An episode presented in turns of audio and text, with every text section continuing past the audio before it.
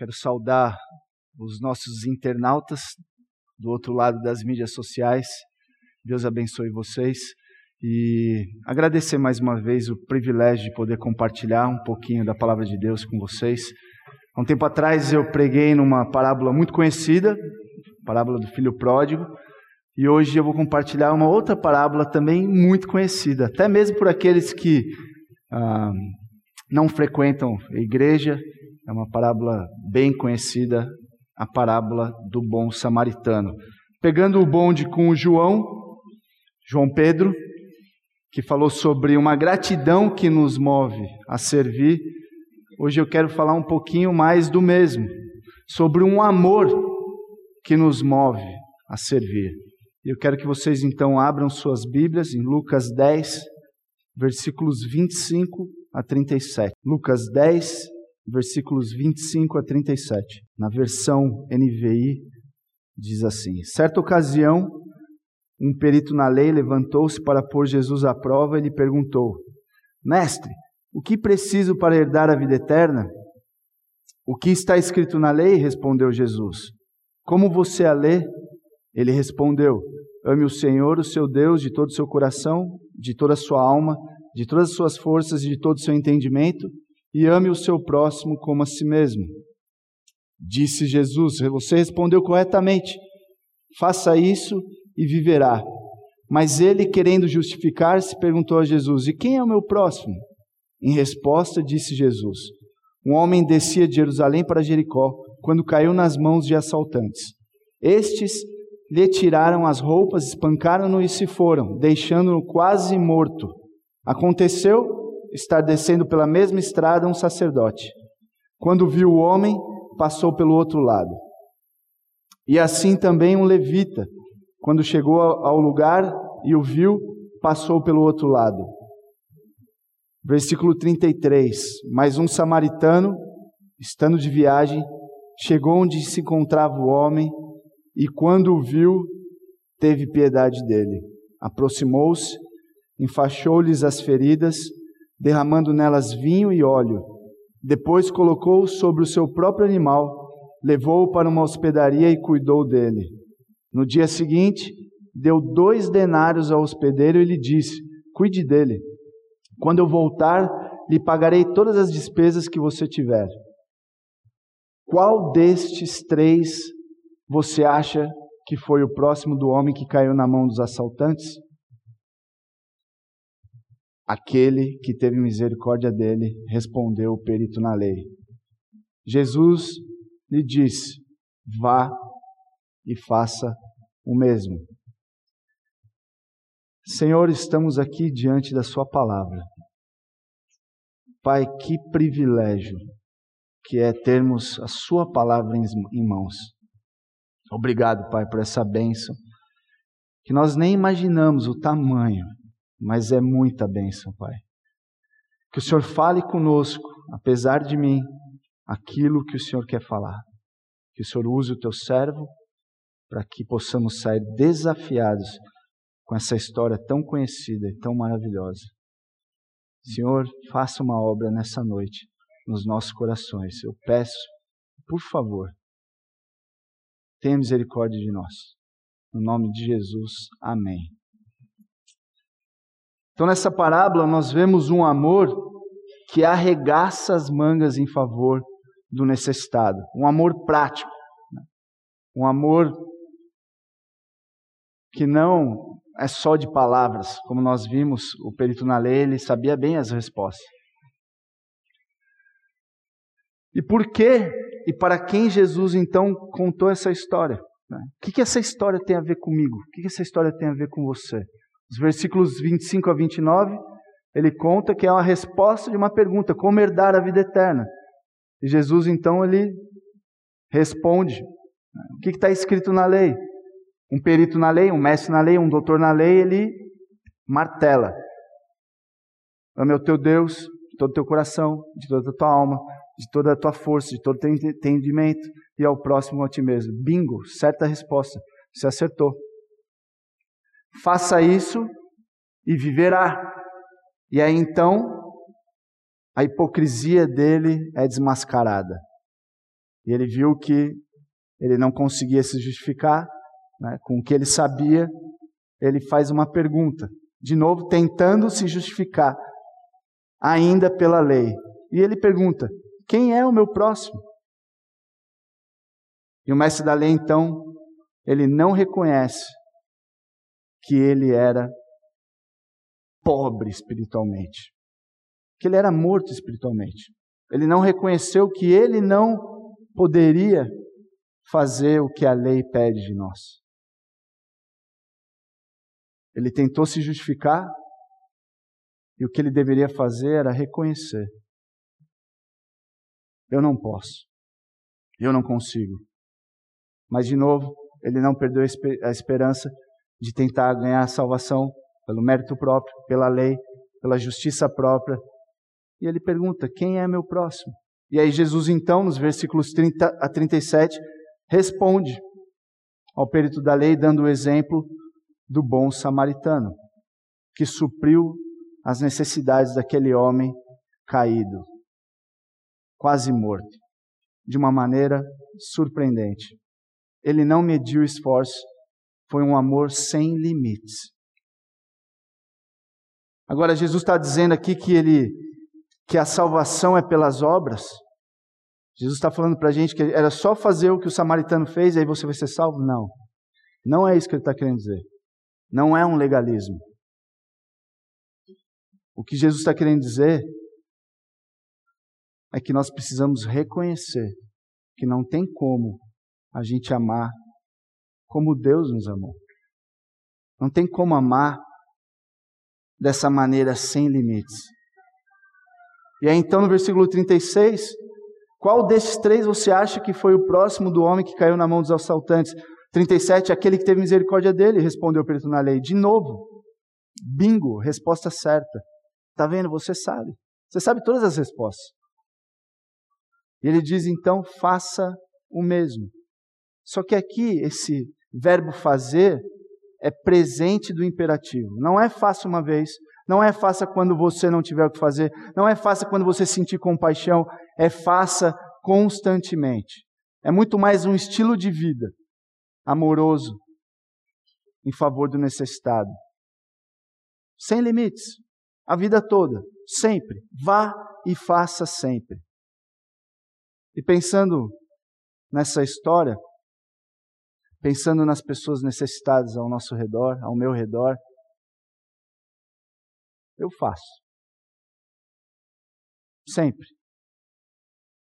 Eu não meço esforço. Se precisar, eu caminho a segunda milha.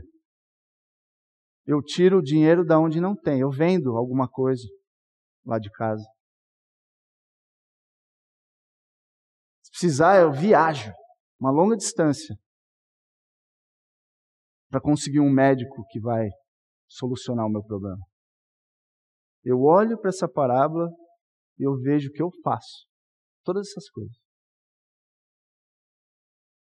Comigo. Comigo. E por isso que Jesus disse: ama o próximo como a si mesmo. Muitos vão dizer: não, você precisa se amar para poder amar o próximo. Não é isso. É ame ao próximo como você se ama. Da mesma forma como você não mede esforço por você, faça um necessitado. Fala real. Quem que ama da maneira como nós vimos aqui nessa parábola? Jesus escreve essa parábola, o bom samaritano, que não mediu esforço. Quem que ama desse jeito? Eu não. Se é dessa maneira que eu tenho que servir e amar o próximo, eu estou perdido. Não é fazer uma cesta básica no Natal. Não é fazer um sopão ir lá no centro e distribuir para os moradores de rua. Não é dar uma boa quantia para o Criança Esperança. Não é isso. Ame ao próximo como a si mesmo. Sempre, como um estilo de vida.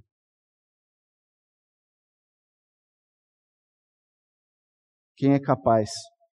Quem pode chegar a esse padrão? Sendo assim, quem que pode ser salvo? que, que o mestre da lei devia ter feito? Eu me rendo. Jesus, eu entendi. Eu não consigo. Eu não posso. Eu estou falido espiritualmente. Eu tenho as respostas certas. Eu sei da resposta, está na ponta da língua, mas eu não vivo isso. Eu estou longe disso. Então Jesus, ele mostra um, pa um padrão de amor que eu não consigo alcançar. Sabe para quê? Para que eu seja alcançado. Jesus ele nos humilha com esse padrão desse amor inatingível, altíssimo, para que eu e você e aquele homem também deveria reconhecer que nós não conseguimos. Eu não consigo. Eu estou longe. Ele nos joga no chão, nos humilha, com algo que nós deveríamos fazer para que a gente possa receber a salvação. Eu não posso me justificar. Pelas minhas obras eu estou perdido. E é isso que o mestre da lei, o perito na lei, deveria fazer. O que, que eu vou falar? Não tem como se justificar.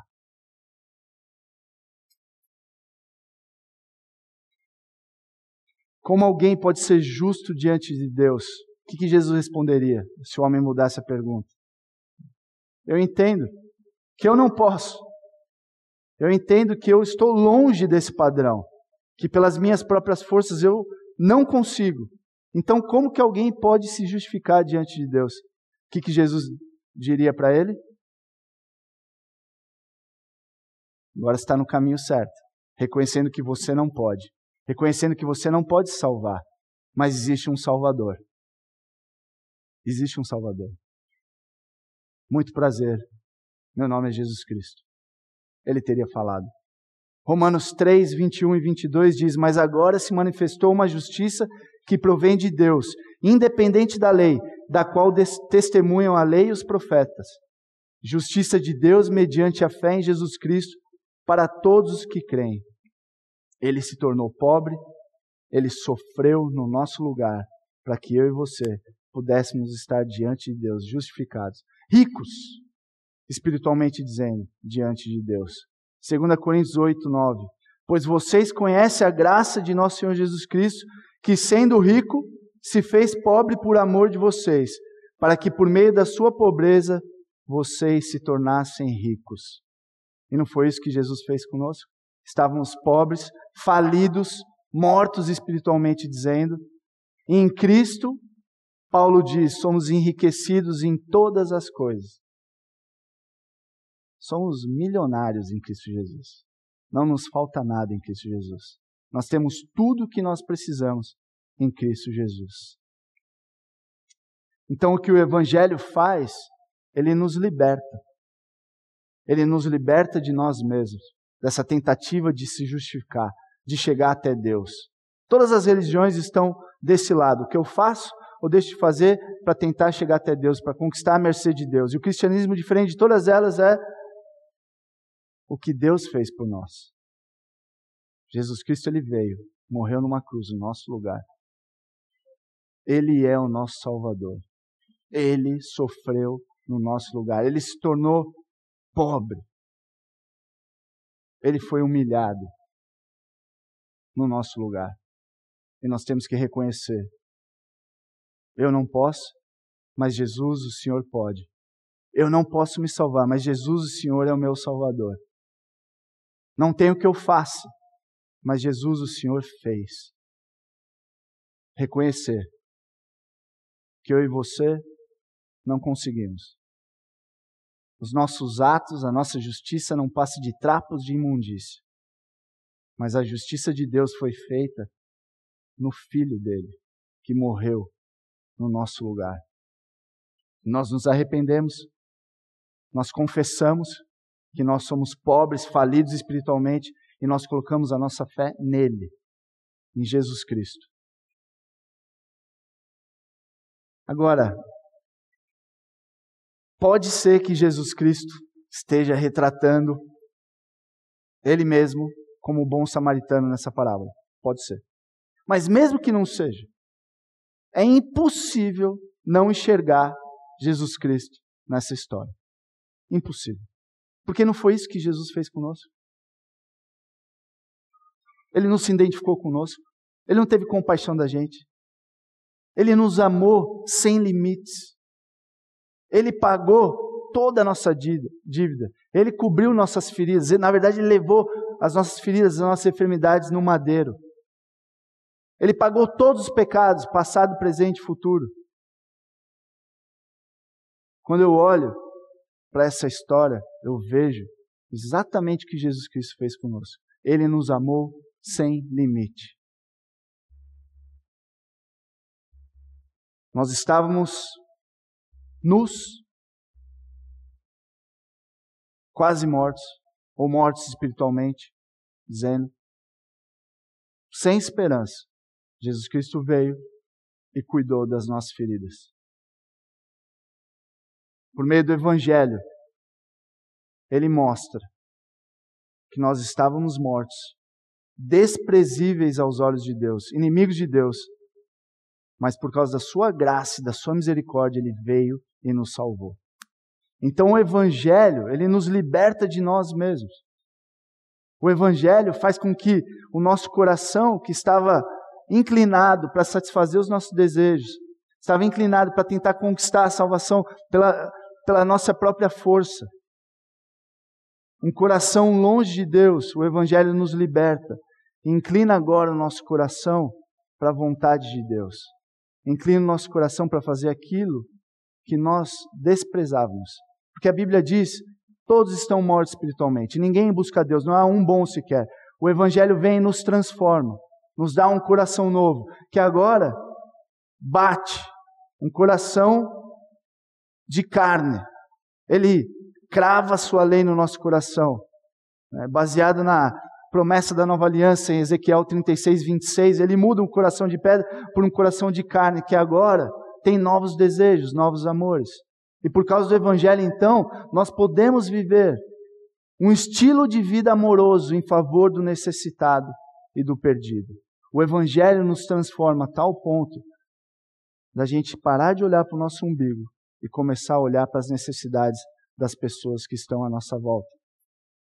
Então, o Evangelho nos move a um estilo de vida amoroso em favor do perdido e do necessitado. Olha o que Lucas 7, 36 a 50. Na verdade, eu não vou ler tudo, eu sei que eu vou me enrolar no tempo. Mas é a história que Jesus Cristo ele está na casa de um mestre da lei, de um fariseu, e aí então chega uma mulher pecadora. Eu vou ler só alguns versículos para vocês, versículos 37 e 38.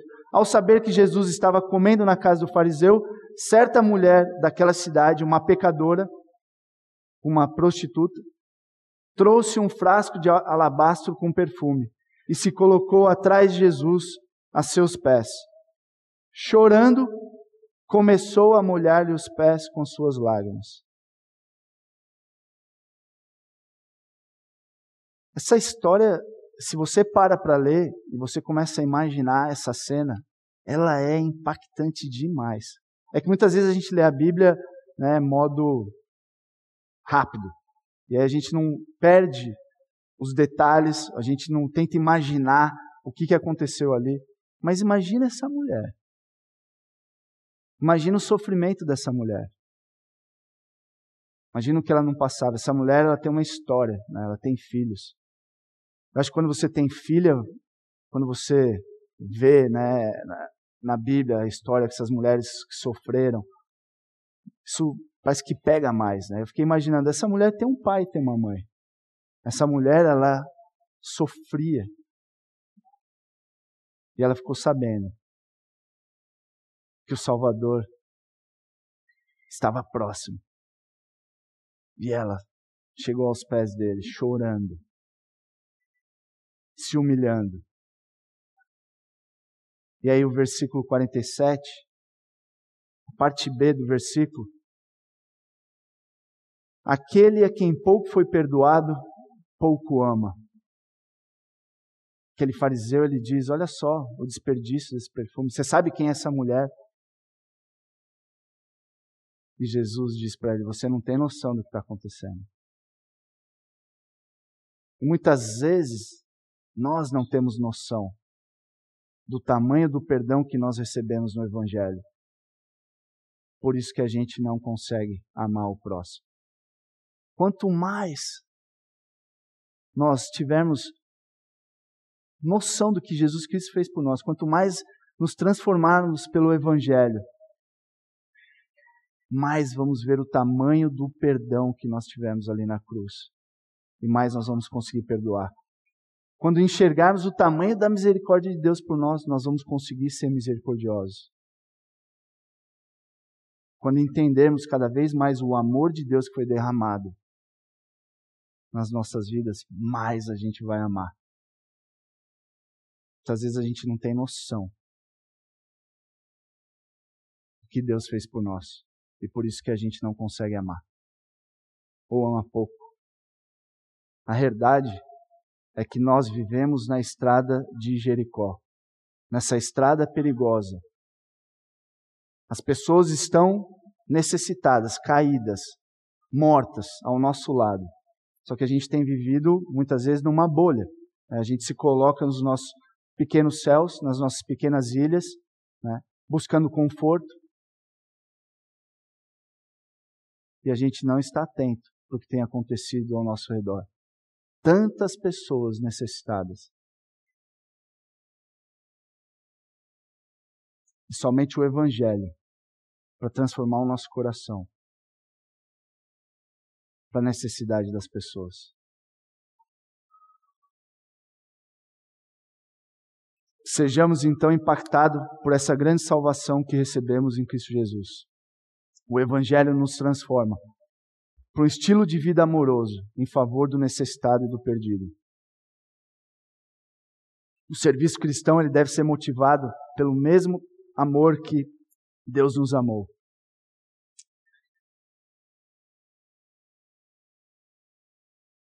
E a pergunta é: você está disposto a amar? O quanto tem sido manifesto desse amor na sua vida em favor das pessoas, dos necessitados? Olha aí para a sua vida. O quanto eu tenho manifestado desse amor tremendo que eu recebi na vida das pessoas.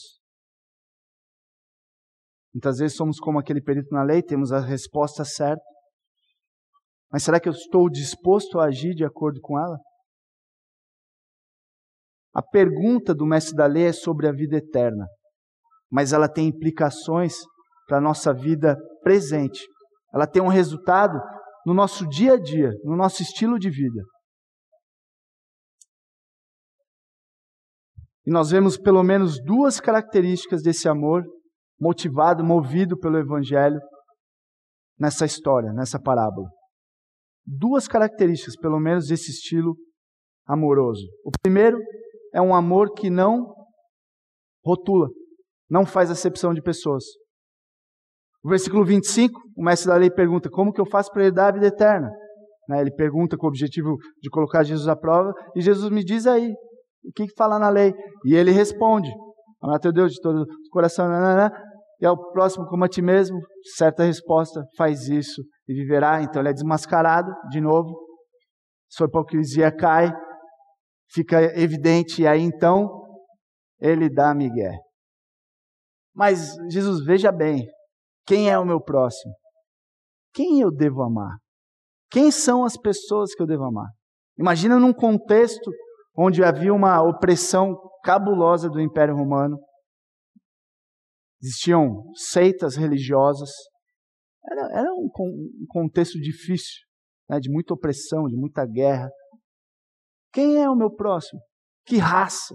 Que povo? E aí, sabe o que é incrível?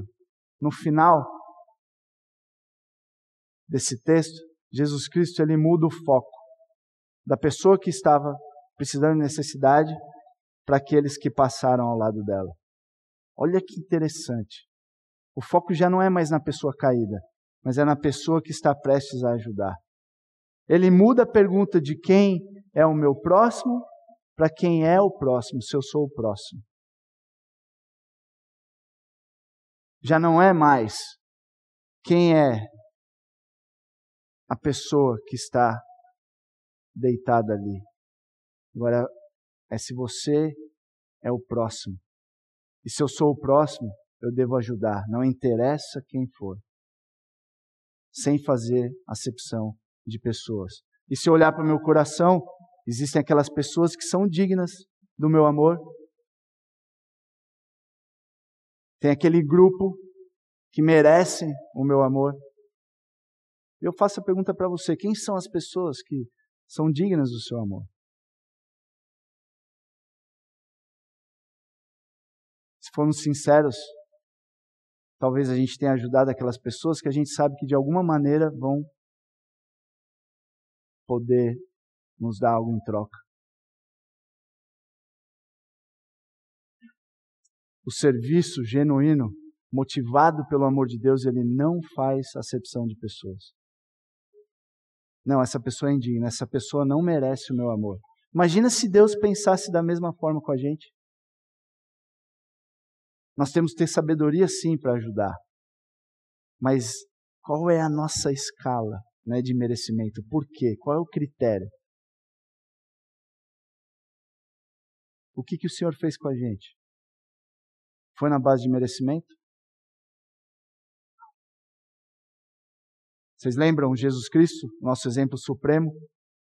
Quando ele diz que aquele que iria traí-lo ele, ele ia dar o primeiro beijo. Aquele que eu der o primeiro beijo vai ser o que vai me trair. Ele honrou aquele homem, Judas, o traidor. Ele deu o primeiro pedaço de pão. Isso era uma forma de honrar. Se fosse eu, eu ia falar: aquele que eu der o primeiro cascudo é o que vai me trair. Mas Jesus, ele amou o inimigo. Um padrão altíssimo. E ele pede para mim e para você fazer a mesma coisa. Tiago 2:1, meus irmãos, como crentes em nosso glorioso Senhor Jesus Cristo, não façam diferença entre as pessoas, tratando-as com parcialidade. Versículo 8: Se vocês de fato obedecerem à lei do reino encontrada na Escritura que diz: ame o seu próximo como a si mesmo, estarão agindo corretamente. Eu tenho sido próximo na igreja e ajudado o necessitado, independente de quem ele seja, independente de merecimento, independente se eu gosto, se eu não gosto. O samaritano, e Jesus pega pesado, ele conta uma história de um povo odiado pelos judeus. Eu não sei como que a gente contextualizaria isso. Né? Tinha um palmeirense deitado e um corintiano passando um cara da direita, um cara da esquerda, eu não sei.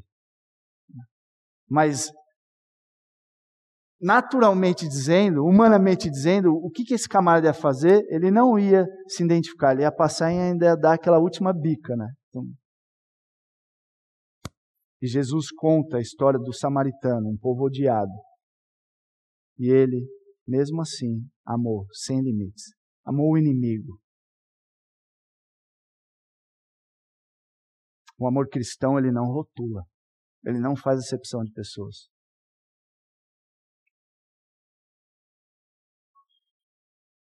Samaritano, então, ele parou, ele se identificou, ele teve compaixão daquele homem. Eu perdi o meu esboço. chique. Ele teve compaixão e ele se identificou daquele homem.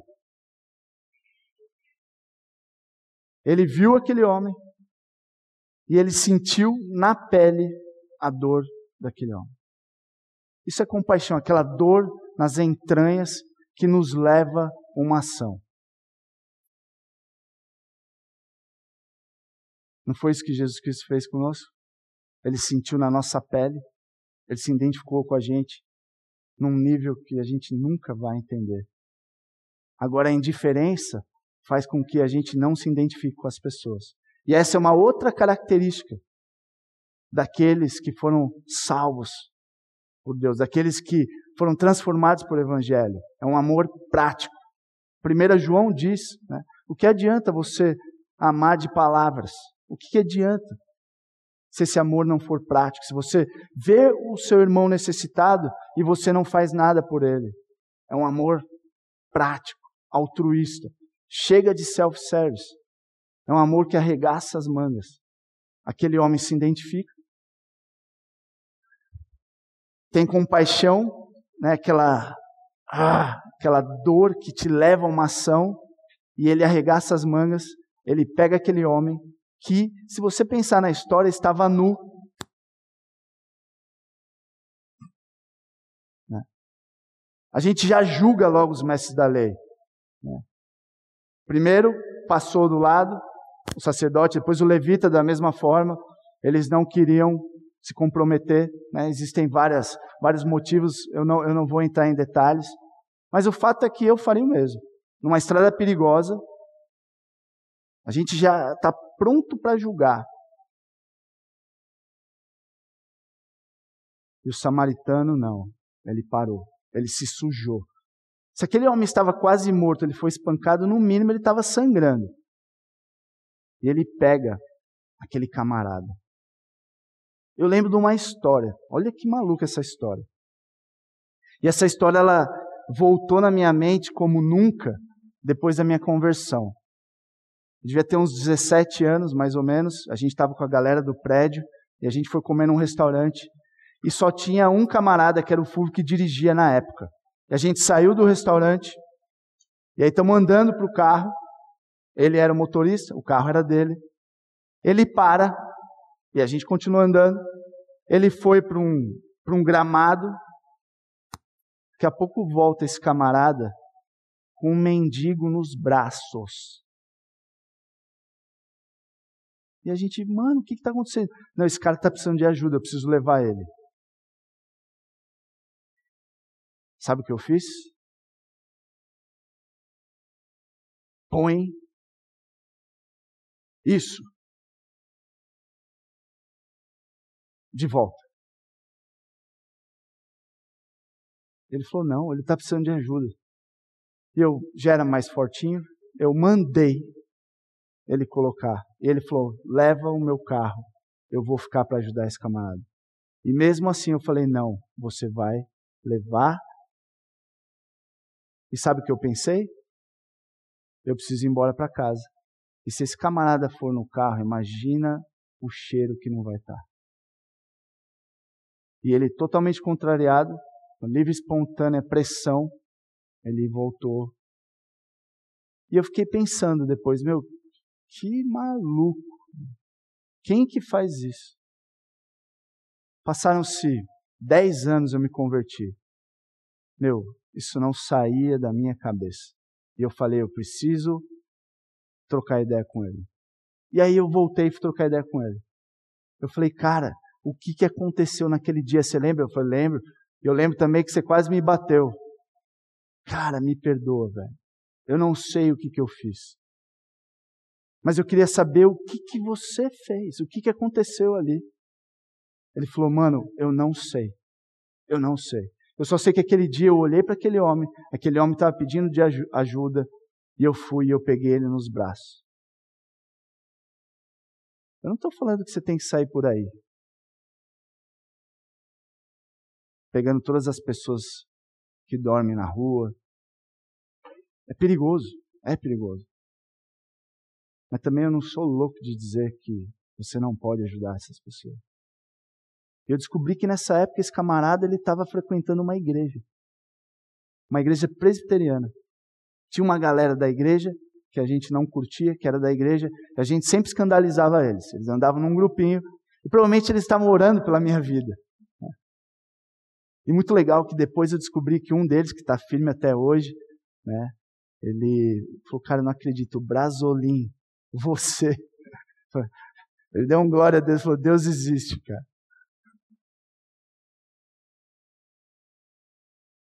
Mas eu fiquei pensando, quando foi a última vez que eu senti compaixão de alguém? Que eu senti na pele o que o outro sente. Na história, esse camarada, o bom samaritano, ele pega e ele se suja. Esse cara estava nu. Ele coloca ele no seu animal. Provavelmente ele andou. Ele se arriscou. E aí então ele chega na hospedaria.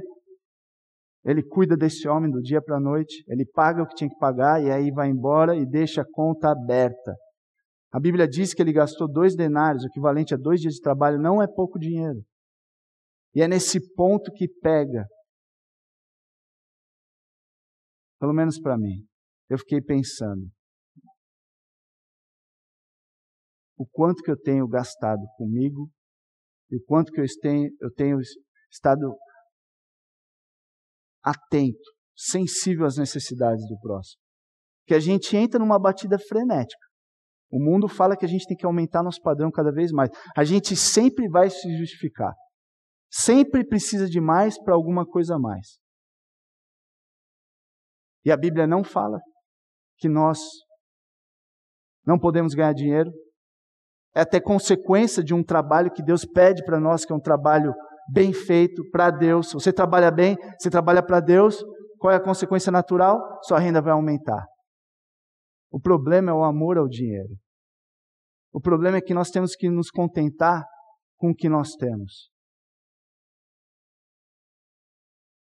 O rico ele não pode ser rico?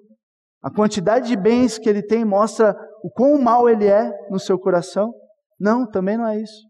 Existe um equilíbrio na Bíblia, muito claro. O pobre, ele não deve se amargurar por não ter riquezas e ser contente com o que ele tem. O rico, ele não deve se ensorbebecer e se contentar com um padrão de vida cada vez mais moderado. O problema é que nós temos alguns caprichos. Né? Talvez eu almejo uma grande aposentadoria, um grande pé de meia, né? uma vida crente ostentação, né? imagina? Com os ouros, os anéis. Eu sou filho do rei. Imagina?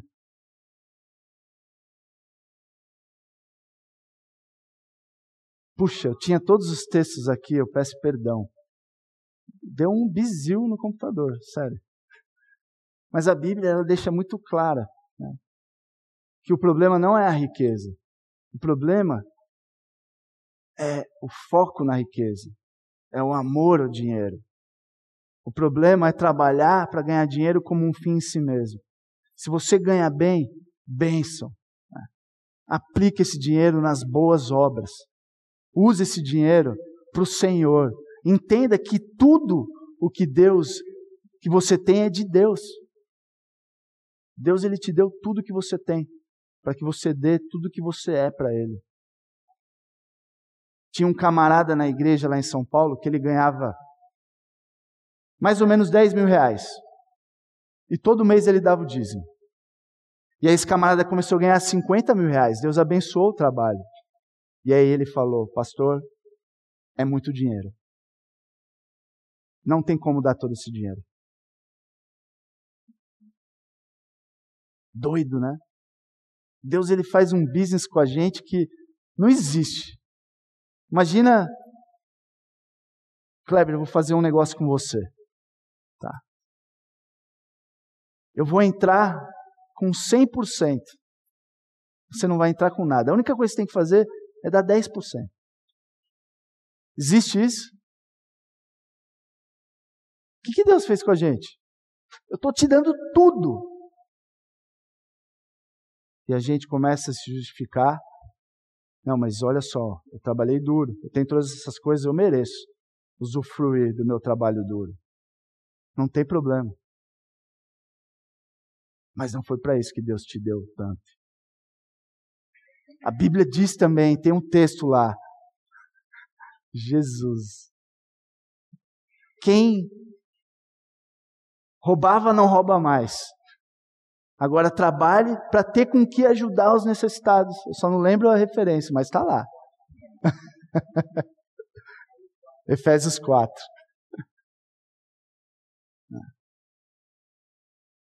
Uma vez eu eu vi um, um videozinho acho que foi no YouTube, Talvez alguém já viu aqui, mas chega um camarada num parque lá nos Estados Unidos com uma nota de 100 dólares. E nesse parque está todo mundo brincando, jogando frisbee, tal, bola. E ele fala, galera, corrida por 100 dólares. Corrida por 100 dólares. Todo mundo. Não, não. Uma corrida. 100 metros rasos, você ganha 100 dólares. O vencedor ganha 100 dólares. Aí todo mundo se empolga, ele põe todo mundo no final assim do campo e fala: quem chegar primeiro, no final vai ganhar 100 dólares. Mas antes, tem algumas regras. Se essas perguntas se aplicam a você, dê dois passos. Ele fala: se você nunca precisou ajudar nada em casa, deu dois passos. Se você nunca se preocupou com o que você fosse comer no dia seguinte, dê dois passos. Se você tem convênio, dê dois passos. Se você tem pais que não são divorciados, dê dois passos. E ele começa a fazer um monte de perguntas. Aí sabe o que acontece? Um monte de gente na frente. A maioria que ficou atrás eram negros, asiáticos. E essa galera então começou a ver que essa corrida da vida, como ele diz, não fazia sentido. Porque nada do que eles fizeram foi por merecimento. Nada. Tem um cara do TI aí. Nada do que eles fizeram foi por merecimento. Simplesmente, eles tiveram as oportunidades que eles tinham, e sim, eles chegariam nessa corrida da vida na frente, porque Deus deu. Por que, que Deus nos colocou onde a gente está? É por merecimento? Não. Mas tudo que a gente tem é de Deus, e Deus vai cobrar. Você olha para os ladrões, eles falaram para o camarada lá: o que é teu é meu e eu vou tomar. Você pega os religiosos, diz: o que é meu é meu e eu não compartilho com você. Aí você pega o bom samaritano: o que é meu é seu e eu compartilho com você. Aí você pega o crente, eu e você. O que é meu não é meu, Deus deu. E eu vou compartilhar com você. Meu dinheiro pega, né? Jesus falou tanto sobre dinheiro e é algo que fica muito claro na palavra, que nós temos que tomar cuidado. E o que é um padrão de vida então moderado, né? Eu creio que esse padrão de vida moderado, ele deve ser baseado no sacrifício. Ou, vamos dizer, não no sacrifício, mas que eu possa sentir a falta, a necessidade do próximo. Você lembra que eu dei o exemplo do camarada que ganhava 10 mil, depois começou a ganhar 50 mil? Mas não é mais fácil um camarada deixar de fazer as suas saídas para comer fora. Que seja aí 300, 400 reais mês para suprir a necessidade de um irmão, do que alguém que tem muito mais grana e gasta aí, sei lá, os seus 3 mil, 4 mil nas saídas. De novo, eu não estou querendo ser legalista nem colocar um peso, mas é algo que eu falo por mim, eu tenho visto, né? Aonde que eu posso sentir a necessidade? O que, que eu posso sacrificar para realmente sentir o que o meu irmão sente, a falta que ele tem?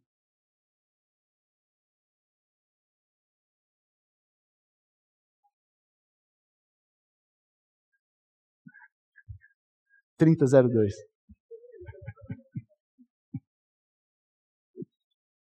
Fazer próprio. Olha. Super discreto. Obrigado, Sasha.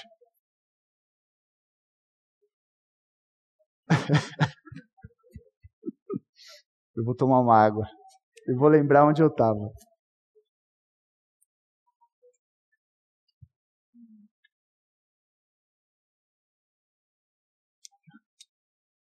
Que Deus tenha misericórdia de nós. Né? Que nós possamos ser fiéis com aquilo que Ele tem nos dado. Lembrando que, sim, é mérito, Sim, é fruto do nosso trabalho, mas eu tenho uma responsabilidade. Né?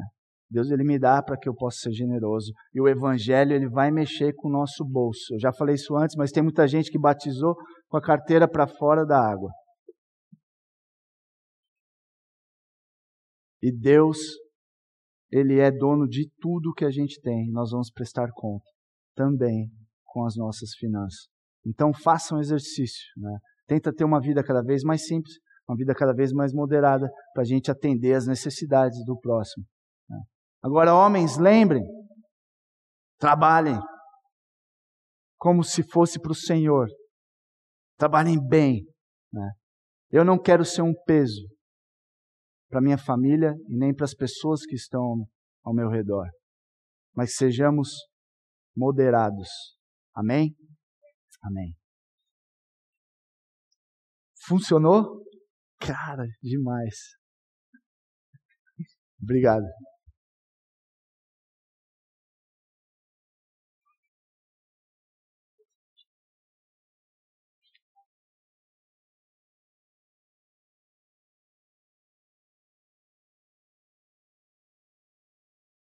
Então, só recapitulando, o evangelho, ele nos move a uma vida amorosa em favor do estado perdido, e nós vemos algumas características, né, de como que nós ah, devemos amar. Claro que é um padrão impossível de se atingir. Nós olhamos para essa história e a gente fala, meu, é impossível. Mas quando o Evangelho nos transforma, ele nos, ele inclina o nosso coração para esse padrão. Não é 880, é um processo.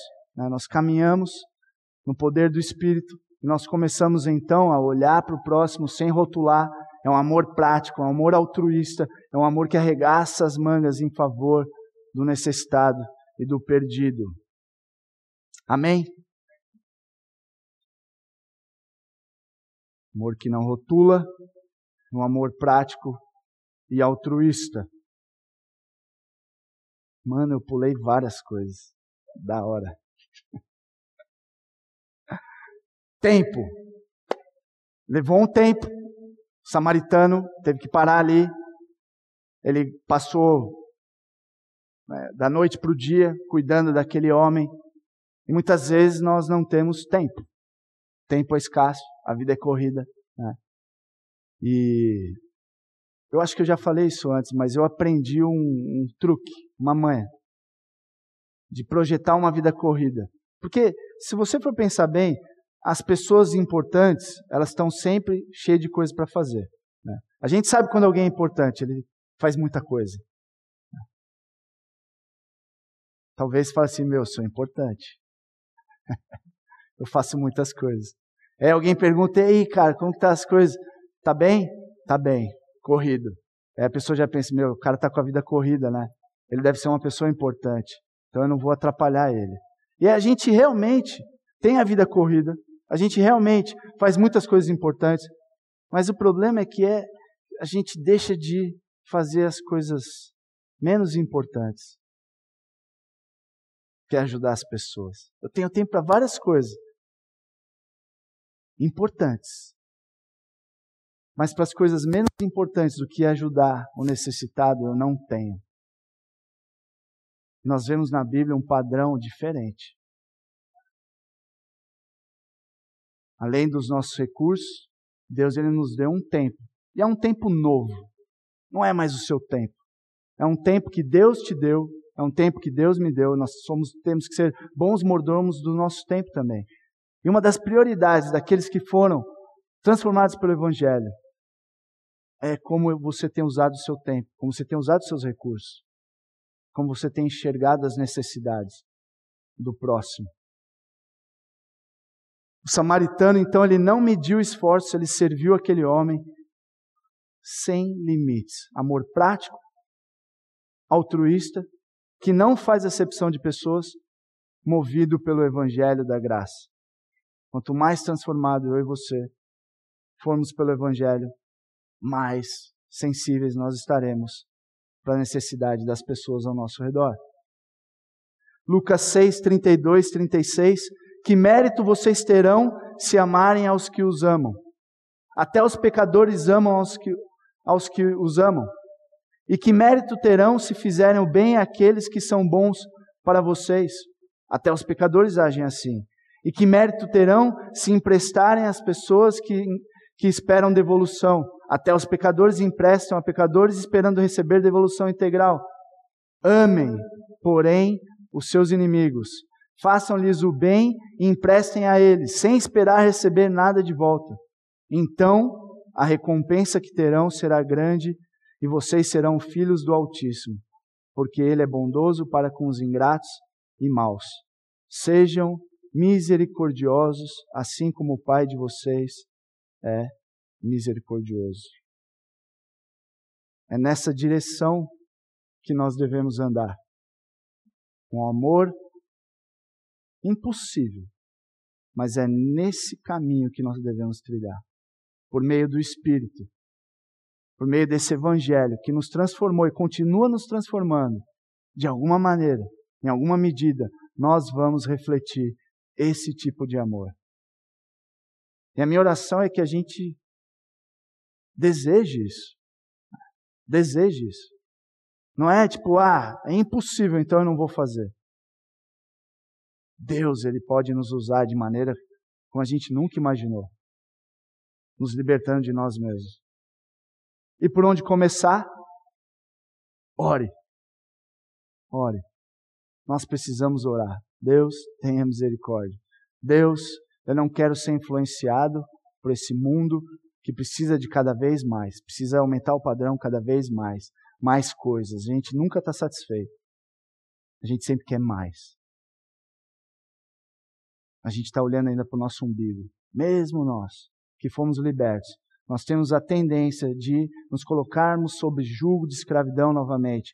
E Jesus Cristo veio para nos libertar e nos libertar do nosso egoísmo, de nós mesmos. Comece a orar nesse sentido. Um coração que bate forte para os necessitados. Se você quer servir os necessitados num outro nível, procura o Carlos, o Felipe. Se você quer servir os necessitados da igreja, que são prioridades, tem espaço para você ir para um outro nível de serviço, um outro nível de amor. Eu fiquei sabendo recentemente que o Walter começou um trabalho num asilo.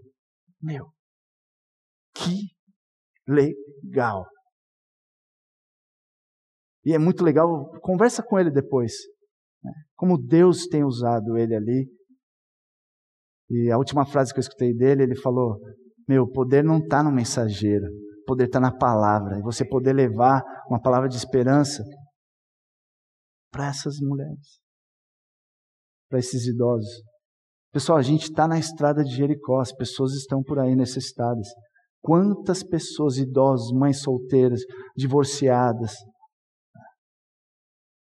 Quantas pessoas necessitadas. E a gente ainda está se justificando.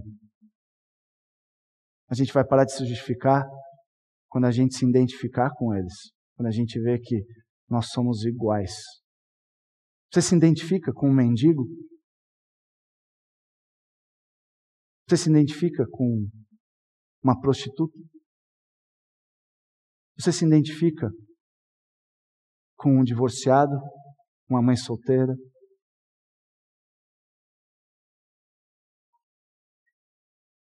Talvez você diga: Eu nunca fiz isso. Eu cresci na igreja.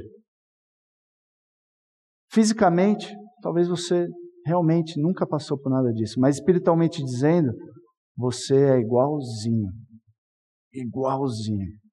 Então, quando eu olho para qualquer pessoa necessitada, eu me vejo.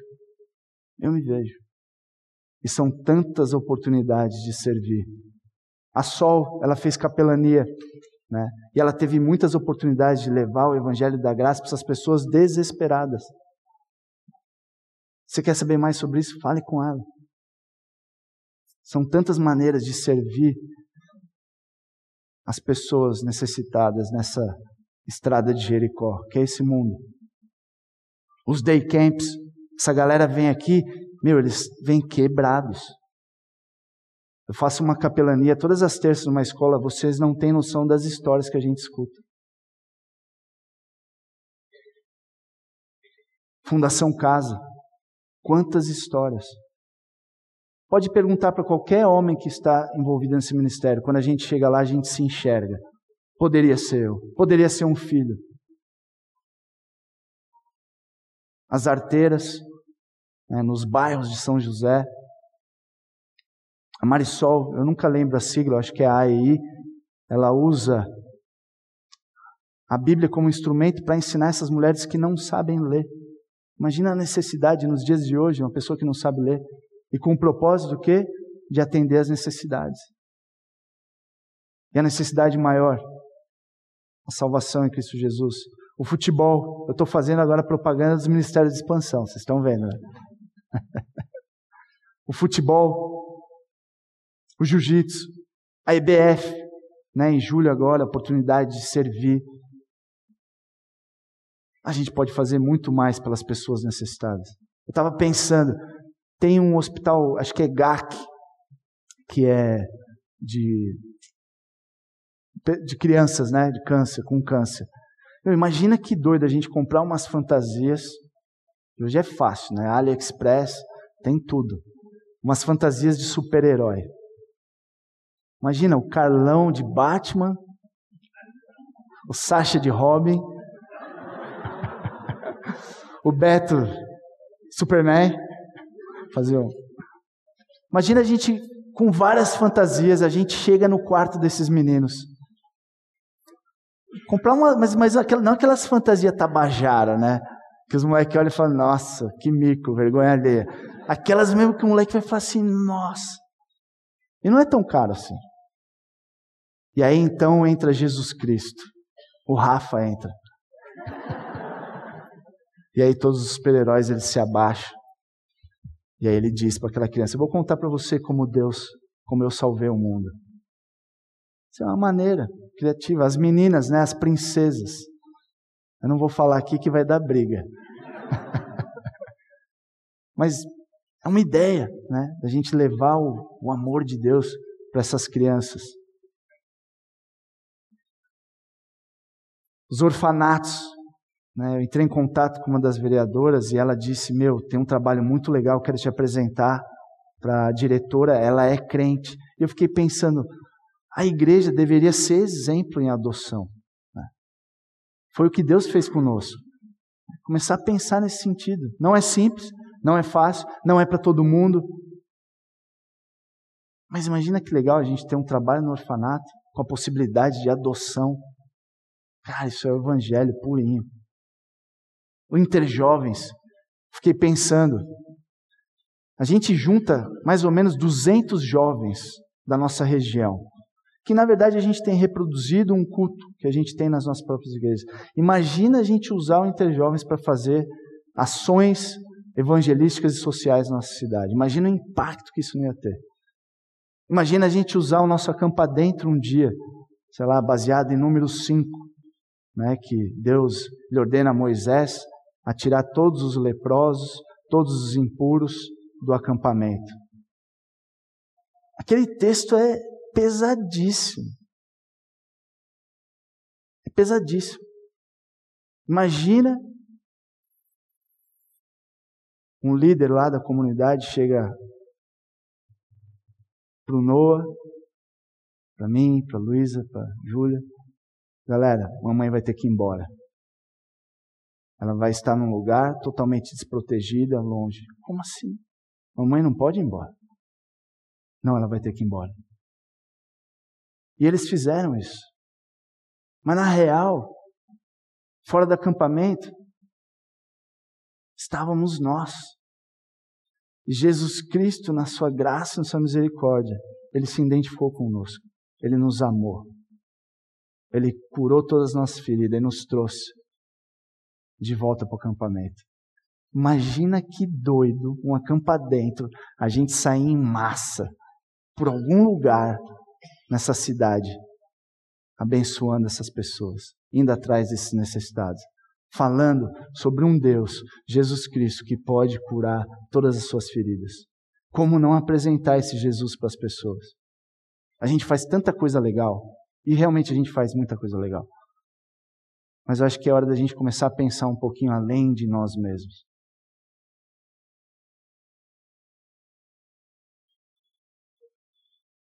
O Evangelho nos move a um estilo de vida amoroso em favor do necessitado e do perdido.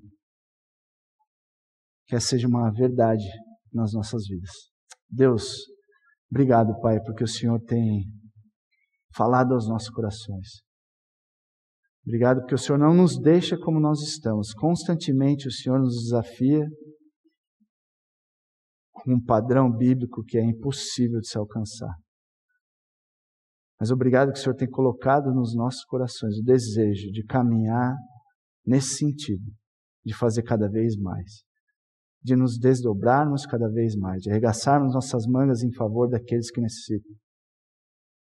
Pai, nós queremos poder fazer mais para o Senhor e assim para os necessitados.